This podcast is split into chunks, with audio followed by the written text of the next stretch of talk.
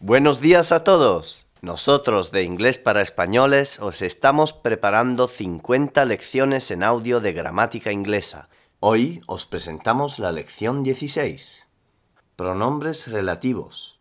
Podéis bajar gratis el texto de las 50 lecciones de gramática en el sitio inglesparaespañoles.com. También podéis bajar sin hacer login 6 unidades gratis de nuestro curso de inglés en PDF y MP3. Lesson 16. Pronombres relativos. Sujeto. Who, which, that. Complemento. Who, whom, which, that. Posesivo. Whose. Whose car is this? ¿De quién es este coche? Who. Who se usa para personas como sujeto. Alexander Fleming is the scientist who discovered penicillin. Which. Which se usa para animales y cosas como sujeto o complemento. I have a dog which can understand dozens of words. In which country is Mount Etna located? That. That se usa para personas, animales y cosas como sujeto o complemento. Alexander Fleming is the scientist that discovered penicillin. I have a dog that can understand dozens of words. Some of the bridges that the Romans built are still standing today. Who, whom.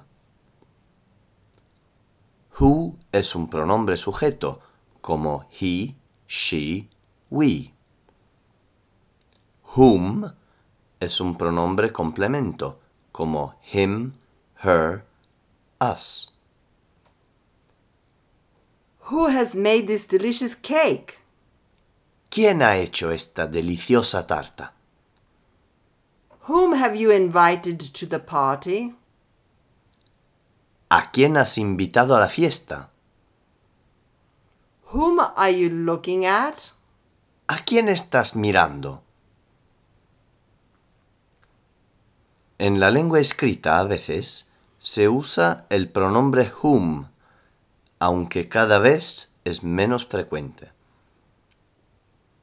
Muchas personas de habla inglesa piensan que whom es anticuado.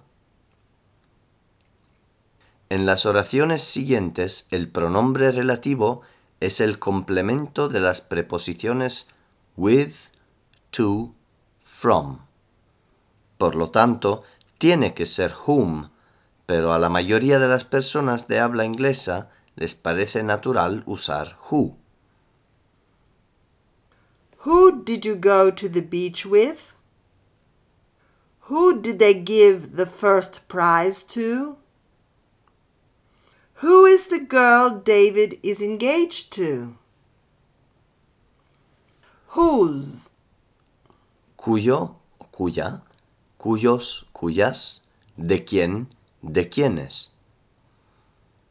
Whose expresa posesión y pertenencia. a woman whose smile is open and whose expression is glad has a kind of beauty no matter what she wears. Anne Royf